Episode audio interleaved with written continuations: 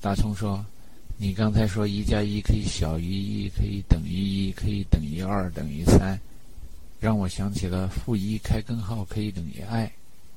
其实早就有人把数学和语言交叉起来了。i，imaginary number，代表想象的数字。还有大家老说一除以零等于无意义，有没有人给无意义标上一个英文字母？比如像 nonsense。” Non-significant, insignificant。大葱想了想，又说：“好像都不行。如果你说一除以零等于 n，n 好像一个整数。如果你说一除以零等于 i，又跟那个根号负一的作为虚数的单位的 i 重复了。”陈达说：“一除以零应该定义为 h，h 和 i 两个字母在英语的字母表里边紧挨着，h。”在中文里边代表胡说八道的第一个字母，在英文里边代表 history，历史，因为历史总是有点胡说八道的成分。看看 history 这个单词的词源的话，在拉丁语里边原来是 historia，既表示记录下来的历史，也表示写下来的虚构的故事。story 和 history 在欧洲的语言里边起源是同一个单词。在中文里边，其实大家也应该这么理解才科学。i 那个虚数的单位，在生活中的数学模型是在坐标轴上转个九十度。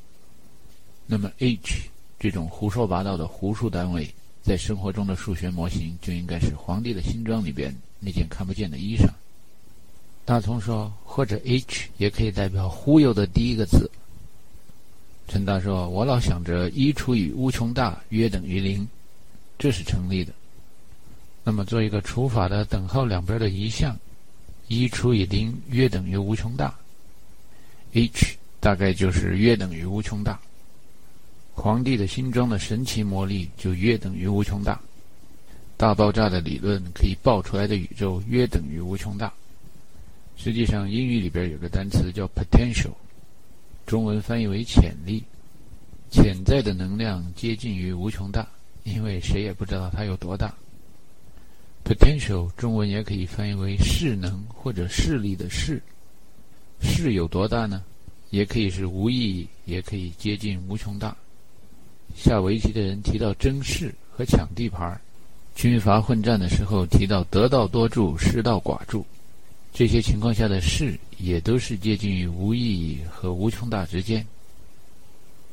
把 i 引入了现代数学以后，许多电磁学、量子力学的公式变得简单明了了。把 h 写到数学公式里边以后，许多文体领域、社会科学中的实验现象都可以用更简化的公式来描述了。其实除法这种运算在自然界中的模型，就是跟参照物相对和比较，有的东西可比，有的东西不可比。有的东西本来不可比，但是提取同样的性质或者投影在同样的标尺上以后又可比了。可比有一点可比或者完全不可比那样的关系，被人画在坐标轴上，产生了好几个数学名词，叫什么相关、线性相关、不相关、垂直相交。一半橘子比这整个橘子可能是十六分之一。人们在比较的过程中产生了分数和小数的概念。一比起一百来说是很小的一部分，但是一比起一百分之一来说，就显得很大了。这样的相对比较，仍然是在用同一条坐标轴上的数互相对照观察。如果用不同的坐标轴上的数比较，结果到底是大还是小呢？如果用一和零比较，就是拿一条坐标轴上的一个数量，跟另一条与之垂直相交的坐标轴上的所有的数量的投影相比。像不像是阳除以阴，看得见的除以看不见的，观察得到的除以观察不到的，得出来的结果就是 h。古人云：“大象无形。”在我们所能观察到的周围世界里，有许多弥漫在空间、投影到我们心中，但是我们却从来看不见的东西。也就是说，这些东西跟我们所能看见的前后左右上下垂直相交线性无关，处在另一维空间里。最典型、最容易感受到的例子就是时间。一除以零这样的运算，就好像拿着现实世界中所有的事物，跟时间的投影来比较，比较出来的结果就是 h。就是胡说八道，就是忽悠，就是介于无意义和无穷大之间，好像中世纪打坐的僧人，站在高高的石头柱子上，要么是一傻瓜，要么修行得道成了铁脚仙。最后很可笑的是，这样的运算结果也就是历史。大葱说。一除以零等于 h，也可以代表郑板桥写的“难得糊涂的糊涂”。谈到糊涂，陈达想起了网络黑客们常用的一种攻击方法，叫 buffer overflow。据同事们说，是送入一个一除以零之类的指令，电子的脑子就会因此而变得糊涂。有人解释，这是机器人的脑子无法判断圆环套圆环那样的真和假同时存在的情况。因为一和零在电脑的语言里边常被说成是真和假。人喝了酒会变糊涂，机器喝了一除以零会变糊涂。在经典老电视《Star Trek》里边，某某人在与机器人的激战中说了一句：“Everything I ever said was a lie, and that's the absolute truth。”后来那机器人因为想不清这句话到底是真是假，就脑子发烧，脑袋爆炸了。作为黑客，就可以捡起脑子爆炸以后的碎片，拼出更多的线索，一步一步的向前迈进了。陈达总结了一下这样的寓言故事，告诉我们：每一个数想跟同一坐标轴上的原点比较，也就是跟垂直相交的坐标轴上所有数的投影比较，那得出的结果都是糊涂。大葱说，他每一次跟裤子大的同学讨论垂直相交的坐标轴，就会想起教线性代数的敬爱的林老师。林老师上课的时候特别爱重复，谈到什么 n 维空间垂直相交的基向量，然后说找到了一组基，一组基，一组基，一组基，一组基。等他在教室的所有的课桌之间能走的通道里边都走过一遍之后，还在那儿重复一组基。为此，他给自己赢得了一个外号，叫“易祖基老师”。陈达说，后来出国以后碰上了低年级的同学，这位姓林的教基础课的名字的意义很像夺冠问鼎的老师，在他们中间也是赫赫有名。大家对林老师的意识都津津乐道，越吹越神乎，说他是华罗庚的大弟子。对他印象最深的，也就是他特别爱重复。有的年级把他叫留声机老师。有的年级把他叫回音壁老师，有的年级把他叫话外音老师。裤子大的校友们聚在一块儿，不管是在那儿说“花罗庚，花罗庚，花罗庚，花罗庚”，回音壁，回音壁，回音壁，回音壁，话外音，话外音，话外音，话外音。大家说完笑完，后来都会发觉，受过和没受过林老师训练的。对什么数列、行列式、矩阵等等线性代数的知识掌握程度就是不一样，对 n 维空间的想象力和理解力也有差别。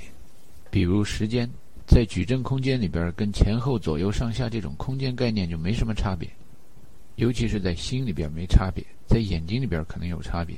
一般人眼睛里边都看不到时间。没受过林老师训练的同学就理解不深，印象也不深。蚂蚁对二维空间的理解深刻。但是对第三维空间的理解就不如跳蚤或者飞蚂蚁理解那么深刻，因为在第三维空间里边旅行的太少了。对于人类，相对于光速来说，连孙悟空的跟斗云速度都太小了，所以时间旅行这样的经验，即使是让那些有愚公移山精神的孩子们，子子孙孙无穷无尽的等，也得等到很多很多年以后。最后等不等得来还两说着呢。人类历史中观察到的宇宙，跟时间比起来，就像一除以零一样，其结果是让人感到时间神秘莫测，力量无穷。有感于自然界中经常发生的一个现象，也就是桌子上的一个玻璃杯会掉到地下，摔得粉碎粉碎的。但是却从来没有人见到过地上摔得粉碎粉碎的玻璃杯会自己跳到桌子上去还原如初。Stephen W. Hawking 在他那本销售量奇高的科普读物《时间简史》里边，问过那个著名的发人深省、耐人寻味的“向问天”的问题：为什么我们观察到的时间和熵增加的变化，以及宇宙的大爆炸，箭头指向同一个方向？因为人类到目前为止从来没有离开过太阳系。对于广阔的宇宙来说，太阳系只是一个很小范围内的封闭体系，而人类也就容易把一个天外有天、人外有人的宇宙看成从一个点爆炸出来的。人类历史很长的一段，一直以为地球的表面是一个二维的平面。希腊人认为平面的外面有着一个像护城河一样的水体，他们把这个水体叫做 Okeanos。这个单词后来就变成了英语里边的 ocean。海洋圈着一块扁扁的大转盘，那就是古老的欧洲地球模型。航海多了以后，开始相信地球是个球状物，人类的世界观从两维变成了三维。对于宇宙中有着第四维空间的强烈的感受，是在飞机和炮弹开始在天上长距离飞行以后。飞行员、工程师、政客和科学家们才开始往那儿想。时间简史想提醒人们的就是：时间的流逝和热力学第二定律这样的束缚是人类摆脱不了的。陈达说：“我还是忘不了那个玛雅人的日历上写着的格言：‘Who owns your time owns your mind. Change your idea of time will change your mind. Change your mind and you will change the world.’ Time is life and evolution。在时间和热力学第二定律的熵增加的现象面前，人类是毫无力量抗拒的，因为不管是人类还是任何生物，都无法抗拒自己观察不到的敌人。有一个成语叫“回天乏术”，谭嗣同写过“有心杀贼，无力回天”。天就是时间那么一种神圣的力量。要把热力学第二定律也当神圣来崇拜的话，热老二可比孔老二力量大多了。《九阴真经》的作者号称当世天下武林第一高手，为了报仇，练习了多年，修行了多年，领悟了多年以后，出来对付一群预计实力加起来比他强大的高手，结果发觉一个仇人也找不到了，因为仇人们都被更强大的敌人给弄死了。那个无比强大而且看不见的敌人就是时间。百川东到海，何日复西归？少壮不努力，老大徒伤悲。青山遮不住，毕竟东流去。似乎时间总是跟另一个神秘的叫势的东西紧紧相连。大趋势。话说天下大势，分久必合，合久必分。三国归晋，一统天下了。周边的原来贫穷落后的国家又会五胡乱华，南北朝以后这种现象也没有停止。在东方的大唐兴起的同时，贫瘠的阿拉伯半岛上也产生了一股与欧洲你来我往、三十年河东、三十年河西、贫富交替的力量。关于世的老化和成语，随着时间的流逝日积月累，越来越多。人往高处走，水往低处流，势不可挡，气势磅礴。有一段时间，有一种流行的说法，说每个人都生活在社会上，寻找自己的位置，其实也寻找自己的势有多少影响范围。就像下围棋落每一个子一样，每一个棋子落到棋盘上都有占实地和辐射影响范围的功能。把位和势两个字放在一块儿，有人建立了数学的一个分支，叫位势理论。当然那是翻译，英文叫 potential theory。位势理论就是物理和化学中热力学第二定律的数学基础。热力学第二定律说，在封闭体系里边，变化的时候，整个体系总是向着熵增加的方向变。平衡的状态，熵增加等于零。熵是什么东西呢？老师给同学们解释，熵就是混乱度。熵不是一个古汉语里边有的中文字，商字左边一个火，右边一个除法的结果，那个商。是近代才创造出来的。有的同学死心眼儿，什么叫混乱呢？怎么测量混乱呢？你说寝室里边我这块乱，我这收拾的挺整齐的，你看小胖子那儿才叫乱呢。人林彪元帅说了，什么事情都得放个数字才能有说服力，才能记得住。最后学理科的上下求索了半天，终于找到商怎么样用数字来衡量。熵其实是个统计的概念。简单的说，熵就是某一种情况出现的概率的大小。出现的概率越大，熵就越大。一个封闭的杯子里边放着冷水和热水，放久了以后，冷水和热水混在一块的概率比分开的概率大得多。时代进步了，大家洗个牌、和个麻将都可以用机器。机器和牌的时候是随机的，理论上说和出来的牌有某种顺序和规则，天胡是可能的。但更可能洗完的牌和和完的麻将是没有顺序和规则的，这就是混乱。混乱的牌大家打起来才不觉得奇怪，才觉得公平。在一个烧杯里边放着酸和碱，酸和碱混在一块儿变成盐的概率就比分开的概率大。在烧杯里边放着溶剂和溶体，溶剂和溶体放在一块变成溶液的概率就比分开的大。物理老师把热水变成温水的运动说成是热运动，是越变越混乱，最后达到热平衡。化学老师把烧杯里的变化说好听一点也叫平衡。酸碱平衡、沉淀溶解平衡，说的学究一点，两种情况都是熵在增加，最后达到稳定状态叫平衡。啊，明白了，最稳定的状态，也就是最平衡的状态，也就是最混乱的状态。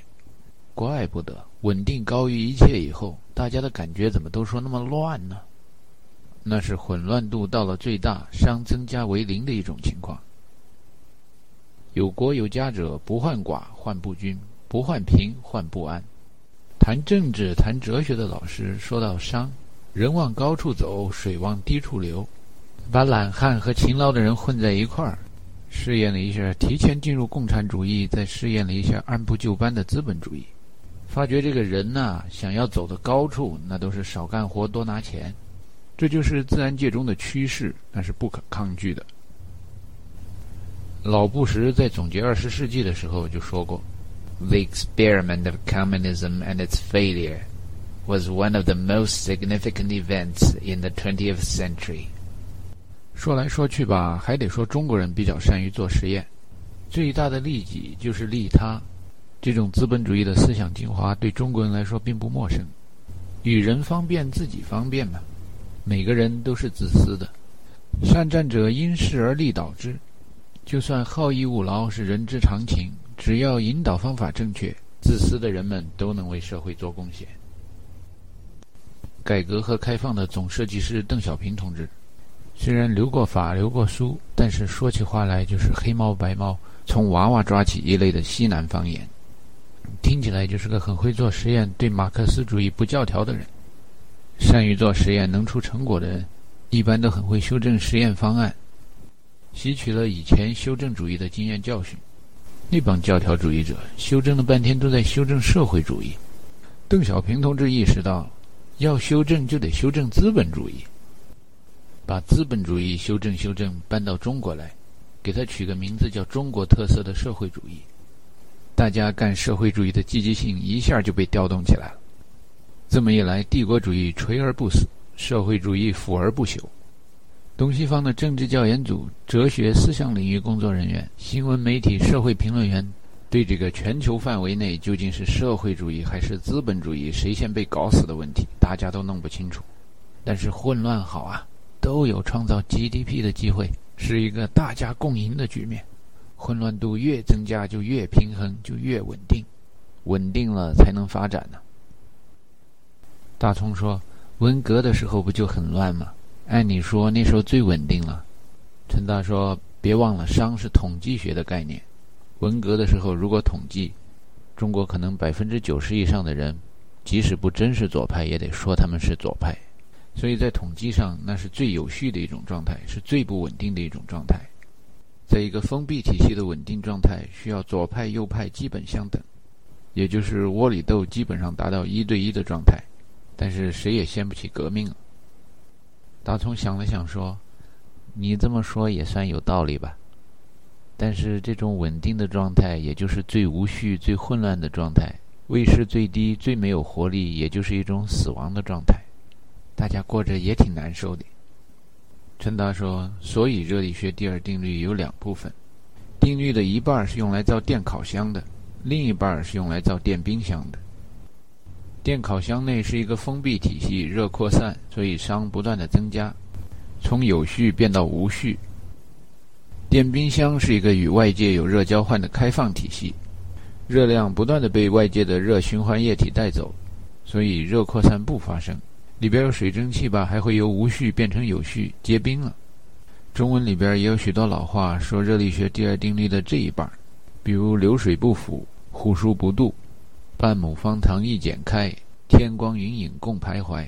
问渠哪得清如许？唯有源头活水来。”还有好多中文的说法，只要是描写生命现象，有新陈代谢的活着的动物和植物，那都是在描写电冰箱的热力学现象，属于开放体系，带来约束和秩序。所以邓小平同志发觉，光搞稳定也不行，那也不能让中国就那么腐烂变质啊，所以还得加一条：谁不搞开放就打倒谁。这下比起那些东欧、北欧的社会主义国家来，中国特色的社会主义才能真正的腐而不朽。热力学第二定律被玩转了，给传统的资本主义国家添堵。反击右倾翻案风的时候，四人帮就说过：“邓小平别有用心，唯恐天下不乱。”人家就有这本事，就能把混乱度冲出亚洲，走向世界。因为在这圆环套圆环、体系套体系的宇宙中，事和时间一样是无法阻挡、无处不在的。大聪说：“我以为只有上帝才是无处不在的。”转念一想，大聪又有点不肯定地问：“究竟上帝是不是无处不在的？”这话出自什么地方？陈大说：“出处太多了，道不远人，人远道。”或者 Every corner you turn, there's a face of Allah。还有基督教肯定是相信神是无处不在的。你看许多教众在一块儿一祷告，不管在哪儿，马上就开始直接呼唤天父。若不相信神是无处不在的，那呼唤给谁听呢？在一个封闭体系里，很容易把体系外的东西要么当鬼，要么当神。二维空间感觉第三维空间有一股不可抗拒的力量。三维空间感觉第四维空间有一股不可抗拒的力量，圆环套圆环，大概就是这样。疙瘩回忆起了上大学的时候学到过，这世上有一种叫 fictitious force 的力量，就是无处不在的。这样的力量有一些洋名字，叫什么达朗贝尔力、克里奥利力。fictitious 中文可以翻译成虚构的、虚假的、不存在的、编造出来的。在中文里，严肃的科学家们把它翻译为惯性力；不严肃的理科学生们一看，惯性力还有另一个英语名字 “inertial force”，觉得哎呀，这应该翻译成懒惰的力量才对呀！懒惰的力量是无处不在的、不可抗拒的，这就解释了为什么共产主义的实验不可能成功了。古今中外说到相对论有很多种，比如老子的相对论提到有无。难易、长短、高下、音声、前后。韩非子的相对论里边说到矛盾，淮南子在加强老子的教育，然后再提到祸和福。政治和哲学课本里边提到共产主义，就有原始的共产主义这种说法。现代的相对论对应的也有原始的和朴素的相对论。轮到老外了，现代科学之父伽利略提出了他的相对论。他本来在那儿研究匀速直线运动或惯性力，也就是这种懒惰的力量。他简单的总结懒惰的力量就是：没动的物体就不想动，动起来了的物体就不想停。所有的物体都有那么个趋势，这种趋势就是惯性力。不是在刹车的时候，不是在启动的时候，这物体呀或者人呐，很难感觉到身体里边有那么一种惯性力。如果说这刹车又启动的交通工具变得越来越大，大到了比那泰坦尼克号还大好几倍的轮船上，人们在上面打乒乓球、玩扑克牌，就很难注意到这乘坐的交通工具究竟是动着还是停了。但是，相对于坐在这个大大的交通工具上的乘客和摆在上面的家具来说，那种刹车停车的惯性力，那种大趋势，就像魔鬼附身或者与神同在一样，是每时每刻都有的。假设有一个很大很大的圆盘在地下旋转，人看着这个圆盘是一个大大的二维的平面，想在这个大大的平面上刻出一条直线，往前辛勤的劳动，不断的刻呀，不断的挖呀，最后发觉刻出来的这条直线，只要距离够长，它肯定是弯的。那是因为大大的转盘对刻直线的人或者刻直线的江河湖海，都无时无刻的不再施加这一种惯性力。All the world's a stage, and all the men and women merely players。莎士比亚说世界是一个大大的二维的大舞台的时候，实际上描述的世界是两个大大的转盘，两个大大的转盘都在自西向东旋转，一个叫南半球，一个叫北半球。为什么说这两个大大的转盘是二维的呢？因为几千年来，不管南半球或者北半球的人们一直以为地球是一个平面，即使有山有水有高低起伏，人们也觉得世界延长下去，大规模的看是一个二维的空间。在数学上，那些画地图的人成天研究这个，叫什么托普学？英语相关的单词是 topology、manifold、surface。把地球画成二维的平面以后。虽然那些惯性力、达朗贝尔力、克里奥利力无处不在，但是大家眼不见心不烦，不去想的时候，谁都不感觉到。其实，如果想的话，无处不在的惯性力也很容易观察到。不管是在南半球还是北半球，在一个澡堂里找个浴缸接满了水，然后把底下的塞子拔掉，浴缸里迟早会有一个漩涡出现。而且在南半球和北半球旋转的方向还不一样，这就是那种无处不在的懒惰的力量在起作用。在广阔的沙漠上迷了路的人，盯着眼前一条直线，虔诚地往前走。可是走啊走啊，很有可能又回到了原点，因为冥冥中有一股懒惰的力量，拉着大转盘上的任何走直线的物体在绕圈儿。在海洋中，懒惰的力量推动了洋流。南半球、北半球洋流旋转的主方向是不一样的。在陆地上，百川归海的河水想直接奔向海洋，但世上所有天然的河流都是九曲十八弯，没有一条能够接近几何上的直线。那都是因为懒惰的力量。在空气中，如果有第三维空间的雨水想落到二维的平面上，懒惰的力量推动它们形成所谓的气旋。气旋的英语单词叫 cyclone。cyclone 如果在太平洋上旋得足够快了，叫 typhoon，中文翻译成台风。如果有台风能量的气旋从大西洋或墨西哥湾吹到美国，叫 hurricane，中文翻译成飓风。有时有能量略小于台风、飓风的气旋吹在陆地上，北美的人们把它叫做 tornado，中文翻译成龙卷风。某一天晚上，有一龙卷风从陈达他们家东面约三英里处经过，那声音听起来如同火车在铁轨上碰撞，而且是提速以前的频率，哐当哐当，哐当哐当，哐当哐当。事后路过受灾现场，对比电视上的报道，才明白那是龙卷风卷起许多树木车辆建筑物，砸向另外许多树木车辆建筑物的声音。在听见火车声响的同时。陈达发觉窗外电闪雷鸣，在屋里，女儿的某个电子布娃娃，不知道哪块集成电路板被空中的脉冲电磁波击中，在半夜唱起了儿歌。Your imagination can take you anywhere。哒哒哒哒哒哒哒哒哒哒哒哒哒。I love you, mommy。在半夜两点到三点之间听到这样的声音，会使人产生信仰上的变化。陈达相信了天灾人祸以后，千村壁立人已死，万户萧疏鬼唱歌，很有可能都是可以观察到的科学实验现象。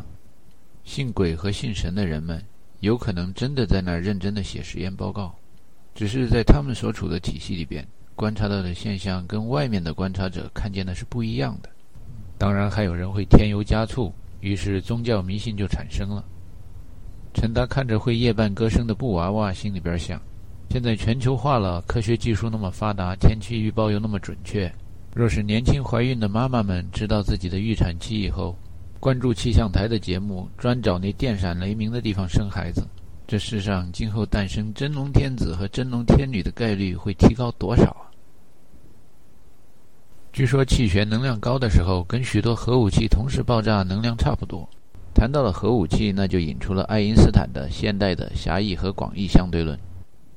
既然在一个近似二维体系里边生活的人们，很容易对第三维空间天上掉下来的东西惊呼“庞然大物也”，以为神。这也就不奇怪，从三维空间里往第四维空间里看的时候，也觉得有神。This day and age we're living in give cause for apprehension with speed and new invention and things like third dimension. And we get a trifle weary with Mr. Einstein's theory. So we must get down to earth at times, relax, relieve the tension. No matter what the progress and what may yet be proved, the simple facts of life are such they cannot be removed. 这首歌名叫《As Time Goes By》，在电影《卡萨布兰卡》放过以后出了名。但是今天大家不是常说洗脑洗脑吗？ 你要想在美国听《As Time Goes By》这首歌的话，很难找到那段关于三维、四维空间和爱因斯坦先生的引言歌词。在贫穷的国家里，大家想着学习先进技术、提高生产力的同时，富裕的国家里，大趋势是富不过三代。大家真正熟悉的、卖座的是后面那一段“好人打坏蛋，哥哥爱美眉”的歌词，弄得大家对爱情这种东西有一种神秘感。爱情这力量够强大的吧？但是在时间面前无力回天，根本都不是对手。It's still the same old story: a fight for love and glory, a case of do or die. The world will always welcome lovers as time goes by。虽然这个不是很直观，解释起来比较麻烦，但是在广义相对论里边，时间的力量对于三维的空间里仍然是一种惯性力。 刚到美国的时候，在研究生院里，一位祖上来自波兰、名字结尾斯基的同学对陈达说：“圣经里边有着多少的典故可以解释自然界中的现象？”问到读过挪亚方舟吗？陈达说读过。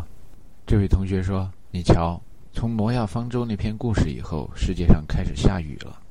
上帝造的雨点多么奇妙啊！如果把雨点造得太大了，砸到人身上疼，砸到房子上会把房顶打破了，那会给人类造成很多伤害。如果造得太小了，那就像挪亚方舟以前，世上就没有雨。”陈达这才注意到。世上有很多地球科学系，那就真的只研究地球，而且看着地球就是一个很封闭体系的地球，从来不往天上看。中国是个农业国，陈达庆幸自己学习修理地球的时候进的是裤子大的地球与空间科学系，所有学地球的也都学学天。有那天文老师在讲台上说一说：“上下四方称为宇，古往今来谓之宙。为何一年有四季？”因为黄赤有交角，再加上点什么力学、热学、物理、化学、数字电路、微机原理、模拟电子线路。陈达每次跟老婆一起去参加校友活动的时候，都发觉这些国内其他地质院校的，即使是师姑师叔辈的学长们，也比他容易信基督教。上帝这个中文单词，三皇五帝的时候祭天就用着，《黄帝内经》里边到处都是。可是不知道为什么，后来有人提到上帝，就有人把它跟 Jesus of Lazarus 联系起来。既然知道地球是圆的，上帝究竟住在上面还是下面，其实很难说。住在北半球的人往下走是地球，接着往下走，穿过地球到了南半球，再接着往同一方向走上天了。把上面一段经历描述下来，从北美洲到大洋洲，一直往下走，结果越来越接近上帝了。这种想法会让有的教徒们觉得实在是罪过呀，罪过。陈达在国外见到的基督徒里边，有的人是为了找个神保佑消灾避祸，有的人就是跟中国过不去，有的人觉得这东西是时尚，信了基督教有气质、有文化、有修养，有的人也就入乡随俗，跟着老婆被拉着入伙吧。但是对于真正相信而且用时间花钱去上宗教补习班的人，陈达还是会耐心地听他们说他们的信仰。对于人是从猿猴变来的这种观点，也没有必要为真理而斗争。若老问别人知不知道相对论和热力学第二定律的具体内容是什么，很有可能会被别人反问是不是脑子有问题。有一次碰上一个学航空流体力学的牧师，很真诚的要拉陈达入伙。陈达看他真诚的态度，就问他有没有读过《可兰经》或者《道德经》。他问陈达为什么要问这个，陈达说只是随便问问，看看基督徒是愿意把思想放在一个开放体系里，还是一个封闭体系里。因为莫罕达斯·甘地说过，大家要互相尊重别人的信仰的话，就该以友善的态度学习一下世上的宗教。而且把这种学习当作是一项神圣的使命来完成。对了，你愿不愿意看看印度人信什么？给你推荐甘地的《The Story of My Experiments with Truth》。这书的名字要从字面上翻译成中文，可有点吊儿郎当的。我拿着真理做实验的故事。这位牧师哥们儿一听陈达推荐了那么多异端邪说，圆滑的拒绝道：“啊，我要看上帝有没有启示，才能决定我去不去读这些书。”既然人家牧师已经这么说了，陈达也没法接着跟他谈论。地球上人们观察到的无法抗拒的力量，来自于时间和热力学第二定律的熵增加。《道德经》里边包括了许多段热力学第二定律的表述，除了“天之道，损有余而补不足”以外，还描述了许多用水做的物理实验和观察到的现象，比如“天下莫柔弱于水，而攻坚强者莫之能胜”。以其无以易。还有一段说：“上善若水，水善利万物而不争，处众人之所恶，故几于道。”道是什么东西呢？道可道，非常道，那就是不断的变化。The only constant in this world is change。有西方人用英语这么说了，有东方人说：“哈哈，这是佛家的观点。”办公室里常有人说：“You either go with the change, or the change will leave without you。”大概就中国那种《人民日报》社论“历史的车轮不可阻挡”的意思吧。汉字作为一种方块字，有左右结构、上下结构，拆开了看很有意思。易，容易的易，上面一个日，下面一个物。有人说这个字代表日月，有人说这个字在象形文字里边写的像蜥蜴那么一个小虫子，也就是变色龙的意思。另有人说，这个字在远古的时候写的像一个盆子里泼出来的水，易就是变化，变化就是水往低处流，水往低处流，流到最低处的时候，就不再会有大变化了，就处在了一种无以易的状态。这最低处就是人之所恶的地方，就是熵增加为零的时候，就是稳定状态、平衡状态、大势所趋指向的地方。关于惯性的力、懒惰的力量，汉字里边写成“势”。拆开了，上面一部分表示在滚动一个球状的物体，又叫弹丸之物；下一部分表示这是什么什么的，比如说形容词是不可抗拒的力量。大聪对陈达说：“你老把这些字拆开了，然后解释一番，好像个算命先生。”陈达说：“我从小可爱听算命先生说话了。”虽然他们说的都不可信，但是这种两面之词、云山雾罩、神秘莫测，可有语言艺术的魅力了。把我的名字一拆，上面一个上善若水的水，底下一个如日中天之日，听起来是不是非常的宇宙洪荒、天地玄黄？但是在国外混呢，国内的名字叫起来就不那么好听了。我刚来的时候，在学校里，在工作单位里，男的女的都见我就叫大大大。好像见到如意金箍棒似的。我一想，这既然从国内到外，那都得取个外号。按照读音相近的原则，找了个外号叫 David。那些说英语的算命先生告诉我，这个名字是“亲爱的、可爱的”意思。后来在同事中碰上一些念念有词、假装波斯尼亚算命先生的家伙，他们告诉我说，“可爱的、亲爱的”这种名字在波斯尼亚语里边应该是 Dragi 或者 Dragon。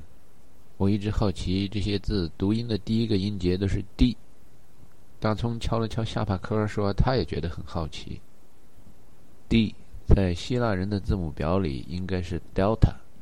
很多年前，另一位住在巴尔干半岛的老乡苏格拉底曾经说过：“好奇是智慧的开端。”说成英语是：“Curiosity is the beginning of wisdom。”用希腊字母怎么表示水从盆子里流出来，洒了一地？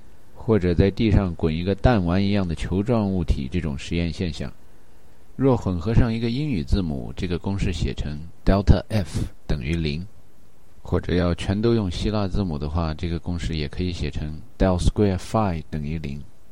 delta 代表 difference 或者 divergence，中文翻译成差别或者相差的值。F 英语里边叫 function，可以翻译成功能或者函数。F 在希腊字母表里边发音相同的字母就是 phi，所以把这几个希腊字母再和等号放在一块儿，写成的公式想表达的意思就是，在国外大气候和国内小气候所有的势力的影响下，事物不以人们的意志为转移的发展，最终将达到的平衡状态是一种调和函数，或者可以翻译为和谐函数变化为零的状态。这种理论在现代数学里边的分支叫做位势理论，研究的是事物的位置和趋势。这套理论也就是热力学第二定律的数学基础，那个最重要的导出封闭体系里稳定平衡状态熵增加等于零的方程，叫拉普拉斯方程，来自一个叫 Pierre-Simon Laplace 的地方。大葱疑问：Laplace 不是一个人吗？陈达说：Laplace。英语的意思听起来像 the place，也就像是一个地方。有的时候我说一两句法语过过瘾，你知道为什么吗？因为刚出国的时候，我只要在信里边夹一两段英语，你就说我是假洋鬼子。大葱更奇怪了，为什么假洋鬼子的称呼会激励陈达说法语？陈达解释道：因为数学公式里边有那么一种负负得正、双重否定的现象。所以陈达觉得要在同学们中摆脱假洋鬼子的形象，得做假假洋鬼子。哥伦布相信地球是圆的，一直往西走就能到东方；要做假假洋鬼子，一直往东走就能到西方。中国人到美国接受德先生和赛先生的教育，结果发觉，actually a lot of TV hosts in America are not Americans at all. A large number of American audiences are rather fond of European accents，因为美国革命据说是从法国传来的。据说有一段时间，爱附庸风雅的美国知识分子都得来两句法语才显得有学问。法国人要装假洋鬼子的时候，就学拉丁语和希腊语。希腊人往东走，要显得有学问，来点什么外语呢？飞过红海、波斯湾，从阿拉伯海进入印度洋，攀亲戚攀上了梵文 （Sanskrit）。啊，这是一个有字母表的语言，不像中文或者古埃及文字，画的都是一个个图形。欧洲的语言学家们归纳出一个印欧语系 （Indo-European Language），跟所谓的汉藏语系彻底分家，真是赞美喜马拉雅山无与伦比的高大和雄伟。话说那喜马拉雅山是挺高的，但是龙的传人还是能够很早就翻到山的另一边，不管是汉还是藏。从前有座山，山上有座庙，庙里当然就有不少和尚。和尚们最喜欢发出的声音是“南无阿弥陀佛，南无阿弥陀佛”。象形文字是用图形的不同来表示意义，拼音文字是以声音的变化来表示意义。好像“了摩阿弥陀佛”这么几个音里边，一种神奇的力量就住在里边。这几个梵文的字和音传过日本，再传到美国的西岸，变成了“南无阿弥陀佛”，就是有人把普通话的“南无阿弥陀佛祖”那几个音念走掉了。这就是美国的假洋鬼子，把中国的禅宗念成了 Zen。陈大说，在改革开放初期。中国海外留学生人数很少的时候，某一留洋的双职工夫妇把刚生下来的婴儿白天送到印度或巴基斯坦人家里去养，晚上接回家来开始训练他中文。但打开电视，小孩看的全是英语和西班牙语。长此下去，你觉得这个小孩在刚有启蒙意识的时候，心目中觉得世界上到底有几种语言？大葱说。你是想说，他觉得上帝只创造了两种语言，一种是拼音文字，一种是表意文字？陈达说：“呵呵，我以为你会跟我一样，觉得上帝实际上只创造了一种语言，那就是同与不同。就像翻硬币的时候，正和反。说上帝创造了许多语言，阻止大家造巴比伦的通天塔，那都是犹太人造的谣。后来领导大家反对宗教迷信的马克思和爱因斯坦，也都是犹太人。”大葱虽然是第一个把圣经介绍给陈达的同学，但是因为他老婆不是基督徒，很少在日常生活中谈论宗教问题，所以并没有把巴比伦的通天塔的故事耿耿于怀。再加上毕业以后从政和经商，所以用电脑的时候也不太在意实际上手里边操纵的是一大堆跳动不停的零和一。陈达说，一和零可以组成 ASCII code、Unicode，长和短形成了摩尔斯电码。只要有了一套数码，就可以表达世界上所有的现象。这些现象投影在人的大脑里，千姿百态，有时间、地点、人物、事件的起因、经过、结果，汇总在一块儿，加起来，甚至形成了生命。就像薛定谔说的那样，生命的现象是万般复杂的，但是构成生命的字码应该是简单有限的。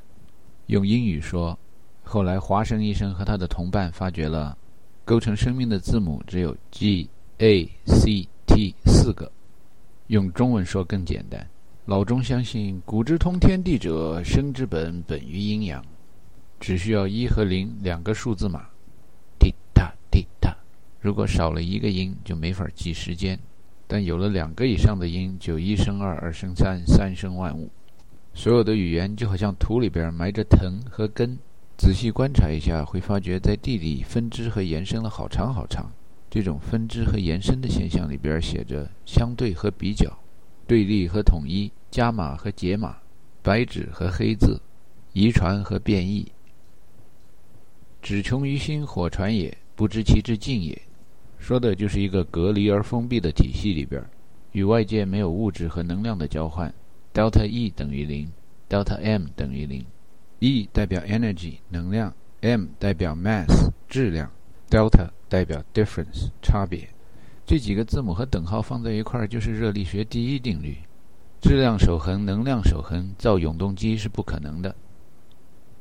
想通了这些字母代表什么意思以后，就会发觉我们大学课本里边印刷着的许多数理化公式，只不过是老外用许多希腊字母和拉丁字母，把一些道理、经验和教训表达成容易记忆的方式，就好像谚语、成语、歇后语、俏皮话。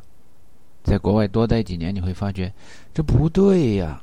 什么德先生、赛先生，西方的先进技术就这个呀！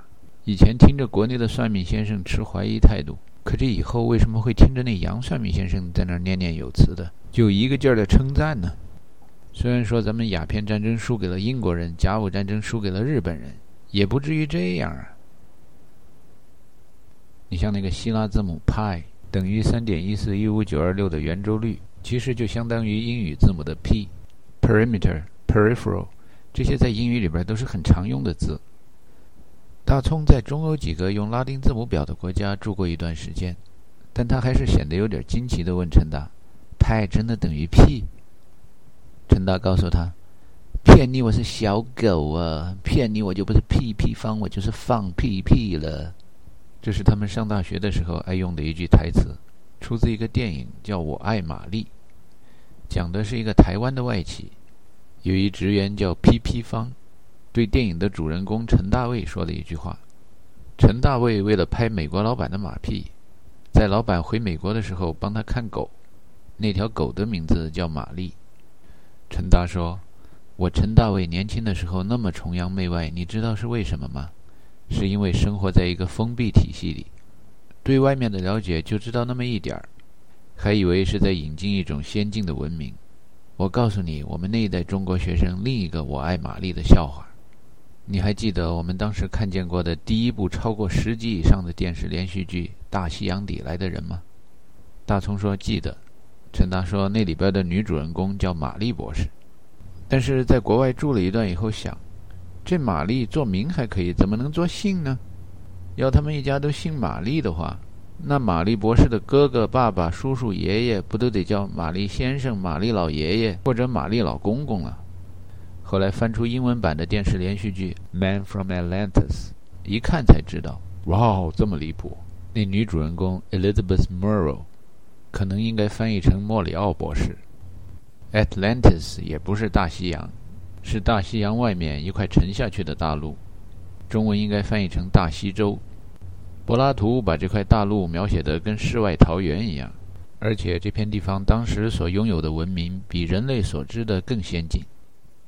Man from Atlantis，人想说的意思是世外桃源的最后幸存者。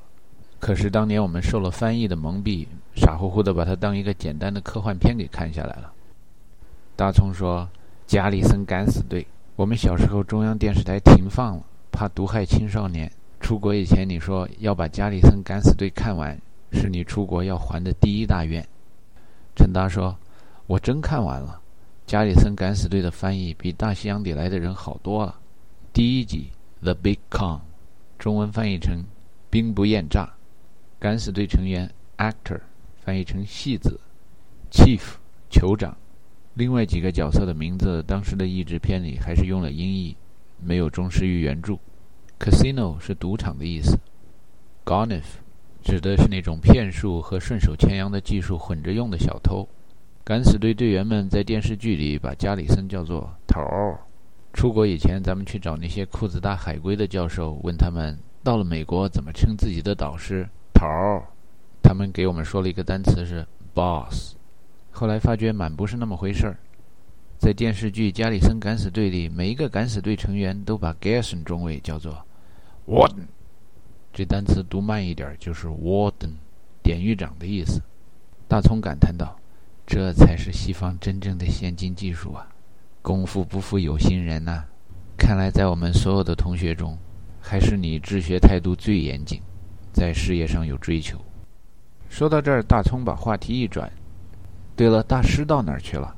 你说的这种数理化公式，就是希腊字母和拉丁字母被老外写成便于记忆的成语的观点，好像是从大师那儿抄袭过来的。大师出国以后，我一直以为过不了几年他就会得诺贝尔奖了。这些年每年听获奖者名单老没有他，我心里边一直纳闷儿，他到哪儿去了？陈达说：“看来你跟他是真失去联系了，而且你对他出国时候的兴趣完全理解错了。”大师其实从来就没有对诺贝尔奖产生过兴趣，但是他对诺贝尔却总是有着浓厚的兴趣。Alfred Nobel，瑞典科学家，他并没有第一个发现那种后来让他腰缠万贯、享誉全世界的硝酸甘油，但是他发明了如何有效地储存、运输这种物质的办法，让人们需要它爆炸的时候再炸，不需要它爆炸的时候却很安全。